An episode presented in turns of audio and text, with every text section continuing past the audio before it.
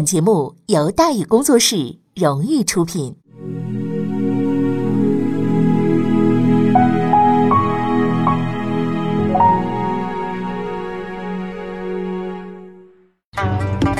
说书唱戏劝人方，三条大道走中央，善恶到头终有报，人间正道是沧桑。给您续上一杯茶，我慢慢的说，您细细的品。听大宇话说。明朝除了咱们广播直播以外啊，我们还在喜马拉雅独家网络发布。各位呢可以登录喜马拉雅手机和电脑客户端，搜索“大禹茶馆”，选择收听。上期节目咱们说到哪儿啊？咱们说到名将发迹，戚继光获得关注，讲说历史，说书人娓娓道来。咱们说戚继光啊，刚领了登州卫指挥佥事这个职位之后呢。遇到了问题了，哎，大搞军事建设啊，严肃军纪，可是底下老兵油子们不听他的话，结果事情就办不下去了。可是戚继光呢，却并不气馁，因为他已经找到了一个更有意义的目标。每天早上啊，他开始跑步锻炼身体，操练武艺，进行高强度体能训练，还悬梁刺股，用功苦读。戚光干什么呢？备考呢？他准备参加武举考试。虽说这个时候他已经是四品的武官了，但是戚继光仍然打算去考试。这倒不是说吃饱了撑的没事干啊，跟自己过不去，这这这这不不太可能，而是因为说在明代啊，这个考试成绩实在太重要了。管你是皇亲国戚也好，高干子弟也罢，你要不是进士出身，总会被人呢呃小瞧一眼，是吧？当做伪劣产品啊。此外呢，参加这一考试啊，还可以锻炼体质，促进新陈代谢，顺便呢学点武艺，加强基本功，这也是有益身心的啊。事实证明，戚继光的这一选择呢，十分的英明。在十年之后的那片高地上，他付出的努力啊，将得到最大的回报。嘉靖二十八年，戚继光参加武士武举的乡试，一举中第，成了武举人。第二年呢，戚继光打点行装，前往北京参加会试。一般来说，无非两种结果嘛，考中或者是考不中。可是戚继光同学呢，偏偏遇上了第三种。虽然许多史籍对戚继光参加会试的成绩没提及，但是根据某些材料显示呢，他这考试成绩可能十分不理想。如果就此考下去呢，估计只能是打包走人，改日再见了。哎，考试啊，即将接近这个呃尾声的时候呢，就在戚继光啊准备卷铺盖卷的时候，兵部侍郎杨守谦突然跑过来，告诉大家说：“得了，得了，得了，啊。”，呃不管你是考得好的还是考得差的啊，咱们今天的大伙儿啊，呃，就都不要考了啊。为什么不要考了呢？因为出事儿了啊！出什么事儿了呢？哎，各位朋友们还记得咱们之前说过吗？庚戌之变爆发了，嘿嘿，这自然是一件麻烦事儿嘛。但是对戚继光而言呢，这是一个难得的机会，因为正是在这次事变当中啊，他的才能得到了充分的发挥。他写的《备俺答册》。广泛流传，获得了上级领导的高度评价。戚继光的命运呢，就此被彻底改变了。庚戌之变之后呢，这个戚继光啊，呃，为了这个加强边境防务，就决定调集山东、山西等地的部分军队轮流守边界。哎，之前这个出尽风头的戚继光呢，就难逃法眼，光荣中标了。这是一个旁人避之不及的苦差呀。可是戚继光非常高兴，他去了，他将将在那里呢，开始自己传奇的一生。在行进的路上啊，面对着险峻去路和茫茫前方，戚继光再次坚定了他的理想。这歧路曲池报主情，江花边月笑平生。一年三百六十日，多是横戈马上行。这是他一生的选择。然而，这个选择的开头啊，并不顺利。戚将军在边境的日子过得实在是不爽，因为他呢被分配驻守的这块地方啊，叫做蓟门啊。不，原先在山东的时候，虽说手底下都是一帮子兵油子，好歹自己是个四品指挥，说话算数的。而蓟门呢，为明朝四大防区之威呃之一，这个宣大蓟辽嘛，高级军官一抓一大把，什么都轮不着戚继光。他在那里只能干个什么巡哨了之类的。你是个四品将军，但是在这儿不算官儿，哎，跟着干这活儿很少有实操机会啊，指挥军队机会更别说了。于是度过了看似平淡无奇的三年之后呢，戚继光又回到了山东。在很多人看来啊，这位曾经被兵部寄予厚望的年轻人毫无成就，只是白白混了三年。但是事实并非如此。岑港之战之后，于大猷对戚继光的战术十分钦佩，曾经好奇地问过他一个问题：说你的战法是由何处学来的？源于何时啊？戚继光说了，啊，是当年在蓟门巡边时候学的。哎，于德友很吃惊啊。一个巡边的小官又没有打过大仗，何以如此精通兵法呀？戚继光十分自豪地答复了他的疑问：“啊，我这自学成才。”他告诉于大猷说，在基本那三年中啊，无论在什么地方干什么差事，他总带着一本书，反复的翻阅，日夜的苦读啊。而他所领悟的军法呀之秘诀，大都来自于此此书。遗憾的是呢，这本书并不是于大猷最喜欢的《易经》，它的名字叫《孙子兵法》。呃，如果要搞个三千年来世界畅销书排行榜，《孙子兵法》至少可以排进前五十名，哎，甚至前十都有可能啊！这本书早已经打入国际市场了，行销海外了。这本书拿破仑买过，希特勒也买过，上到八十岁老头，下到四五岁孩童，都是孙子的忠实读者。但是能从中看出名堂，而且自创兵法的，恐怕少之又少了。戚继光就算是一个，因为他有一种十分奇特的看书方法，就是一边看呢，一边批。比如说，孙子曾经约过啊，这个子曾经约过是吧？敌人气焰嚣张，就不要去打，叫勿击堂堂之阵啊。戚继光却这样约，说越是气焰嚣张，你越要打到他服，是吧？当以数万之众，堂堂正正，比来我往，短兵相接。孙子还曾经约过，说诈败的敌人，你不要追了啊。这个戚继光约，保持队形，注意警戒，放心去追。类似之处啊，数不胜数。用咱们现在话来说，戚继光同志呢，对《孙子兵法》进行了批判式的吸收。所谓因地制宜，取其精华，终得兵家之精妙。嘉靖三十四年，军事理论家戚继光调任浙江啊，任这个都司签书。他的理论呢，将在这里接受严酷的考验。明代的武将啊，和文官没什么区别，也都喜欢搞内部矛盾、争权夺利的，一门心思的往上爬。但是戚继光对这些事儿没什么兴趣。到任之后呢，针对当前的形势提出了许多条合理化建议，并且上报领导。虽说没有得到任何回音儿吧，但是他依然这么干了。不久之后呢，为了加强防务，朝廷决定啊，设置宁绍台参将一职。这个职位呢，大致相当于啊，宁波、绍兴、台州三地军分区的这个呃司令员。是吧？权高位重，啊，这个是个肥差。消息传来，许多人呢开始积极活动，请客送礼，拉关系走后门，希望能混到这个职位。只有戚继光无动于衷，继续干自己的工作。很快的任命结果出来了，在无数人大跌眼镜的是，就任这个职务的竟然就是不动声色的戚继光，这是一个不折不扣的奇迹啊！而在奇迹的背后，是一个人的帮助。戚继光的上书并没有被扔进废纸篓里，文书上的每一个字儿都牢牢地映入了胡宗宪的眼帘。胡宗宪一看这个人，这勇气和才华了不得，但是他却压下了这些公文，没有做出任何回复，因为在将大任托付给这个年轻人之前，还得进行最后的考验。经过很长时间的观察，胡宗宪终于确定，戚继光并不是一个投机主义者，而是一个荣辱不惊、心怀天下的人。所以他毫不犹豫地就把宁绍台参将的职位交给了这个人。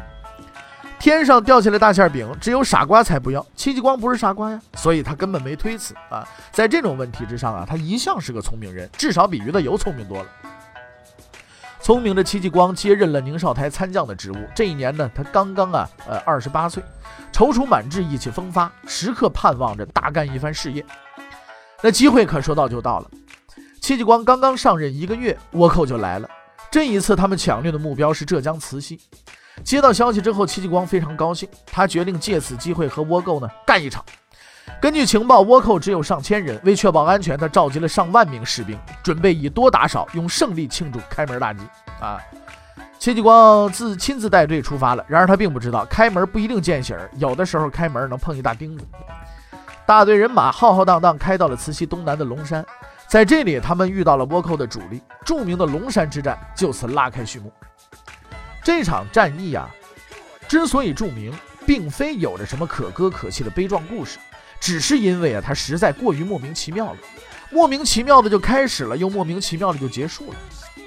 终于遇到敌人了，戚继光很高兴啊，立刻观察地形啊，布置谋划，安排攻击队形。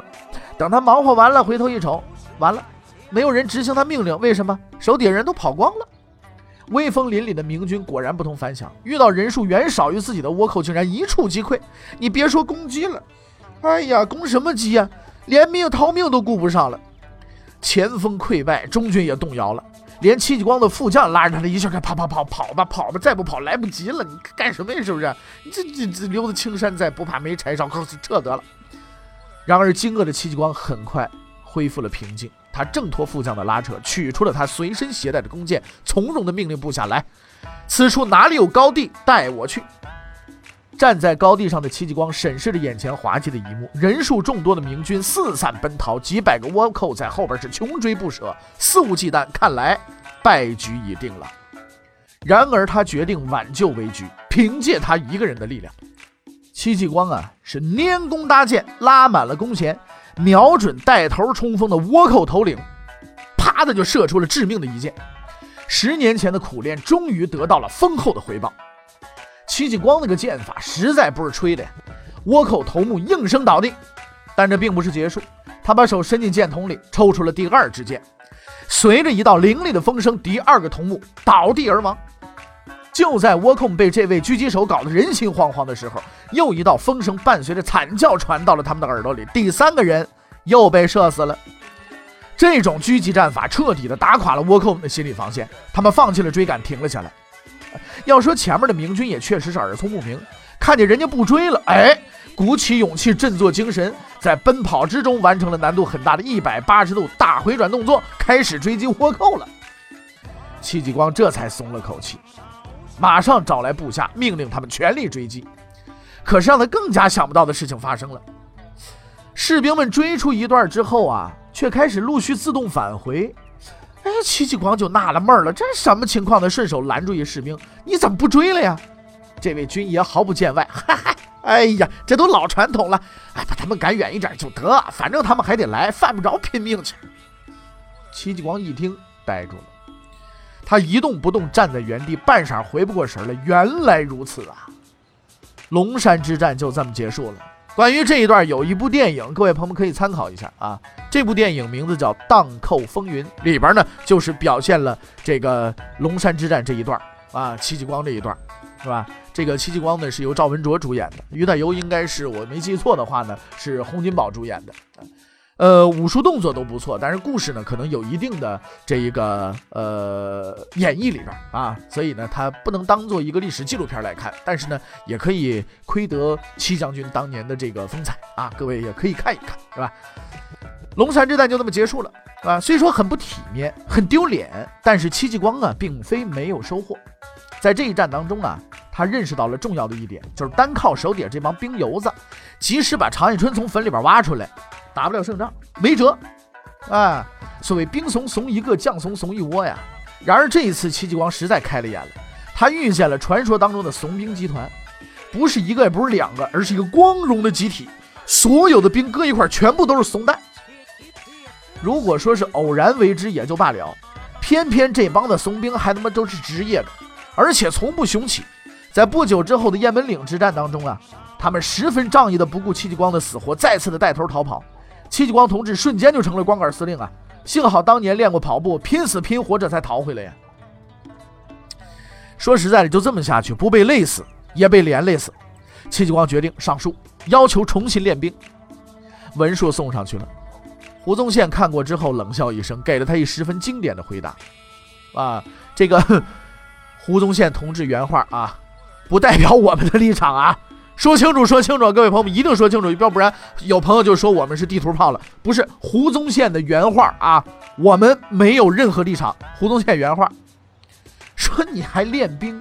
这浙江人要是能训练出来，我早训练了，我还等你来吗？”手下这帮人的战斗力，胡宗宪比戚继光更清楚。对这帮兵油子，胡宗宪早伤透心了。但是戚继光思考片刻，说出了一句话。正是这句话让胡宗宪改变了主意，说时事之意必有忠信，堂堂权这岂无才勇啊？胡宗宪一听被他诚意打动了，给了他三千士兵，让他去训练去。在明代的优秀将领之中啊，论作战勇猛、运筹帷幄，戚继光的整体素质应该能排在前五名。而他之所以能够在军事史上占据极为重要的作用，是因为他有着一项无人可及的专长，就是训练。三千个新兵蛋子怀揣着混饭吃的梦想来到了军营，但他们做梦也没想到，在前方等待着他们的将是地狱般的生活。根据纪晓新书记载，但凡新兵入伍，戚继光总要训一段话，鼓励大家学武。这一段话呀，可以说是一段奇文，可供各单位思想政治工作人员参考啊。所以我们摘录一下，是吧？这话怎么说的呢？呃，诸位都听了啊。练武不是你答应官家的公事，是你来当兵杀贼救命的勾当。你武艺高，杀了贼，贼杀不了你；你武艺不如他，他就把你宰了。你要是不学武艺，是不要性命的呆子，对不对？学武这事儿是为了保你自己的命啊，不是为我。当然了，作为一名新兵，这些话你大可当耳旁风，就跟我们现在一样。你说你学本事学本事，学到自己手里那是自己的本事。可是有些人总是认为什么呢？我在一个单位工作，我做的所有的事情给领导做的，哎，这些事情没人催我就不干。说实在的，各位朋友们，长本事的是谁？是自己呀！你学到的、攒下来的这些个资源都是你自己，别人夺不走啊，对不对？所以这个因果关系，这个这个逻辑一定得想明白，千万别当一天和尚撞一天钟啊！啊，多了咱们就不说了，继续来讲戚继光。这些话，你新兵啊不懂的人一定就把他当耳旁风，包括现在很多可能就职的一些朋友就是这么想的。是吧？我就是来干嘛？我就是来干嘛？你什么也不干，你要是不学本事，你就是在坑自己，浪费你的大好年华。但是戚继光指导员呢，压根儿也没指望你能自觉执行，对吧？哎，公司里边这些个什么制度了，什么为谁准备的，你肯定不自觉执行吧？他已经预备了许多惊喜，以保证你充实的度过这段难忘的军营生活。思想教育之后呢，接下来就是站队队列啊。包括队伍行进、转向啊，等等等等，具体形式和咱们今天差不多，齐步走啊，一二三，二二三什么之类的。要是转错方向、走错列队，那就不是拉去罚站这么简单了。你现在军个训什么说去罚个站去？那时候那不是罚站那么简单。你要是真弄错了，那打板子，打完了也不让你去医务室，你接茬练。练完队列之后，戚教官教大家学习号令，包括擂鼓前进、鸣金收兵以及旗帜挥舞的各种意义。你不识字儿不要紧，戚教官教你。但如果教完了你又还给齐老师，那就不好了。为了保证你下次记住，齐教官会打你板子，直到你哭爹喊娘发誓一定记住为止。这一段训练呢，在一个综艺节目里边有所体现啊。这个综艺节目叫什么呢？这个综艺节目叫《咱们穿越吧》。呃，在第一季还是第二季里边有这么一集，就是这些个明星们穿越回了明朝，进入到了戚家军，哎，新兵的训练。啊，包括当时怎么打板子的，哎，怎么教你文化的，怎么着跟倭寇作战的这些内容啊，真的，各位朋友去看一看，非常的好啊。虽然说考据呢不一定说是严丝合缝到就跟明朝完全一样啊，但是呢依然是有意义的。那么完成了这些既定课程之后呢，下边就该学习武艺了。教官呢都是从各地选来的武林高手，全部都是练实战的，套路选手一般呢不在聘请之列，哈 哈。考虑到大家文化程度不同以及智商的差异性，为保证良好的教学效果，戚教官呢把学习成绩分为九等，定期考核。考核的方式就是实战。规则呢就是这么着：双方对打，你赢了升级，升一级赏银一分；你输了输了就降级，降一级打五棍。哎，这个规则简单概括为：你不打我，我就打你，反正打不过战友就被戚老师打，横竖都是个被打，还不如拼命打战友呢，是吧？顺便可能还能挣点零用钱。于是呢，就在这种激进与惨无人道的训练方法之下，新兵同志生活在水深火热之中，每天是遍体鳞伤啊，青一块紫一块的。然而，正是在这个残酷的环境下，他们练就了非凡的武艺，成就了非凡的事业。而对于这支特殊的部队，后世的人们有一个通俗的称谓——戚家军。那么，关于戚家军和戚继光还有哪些传奇的故事呢？欲知后事如何，且听下回分解。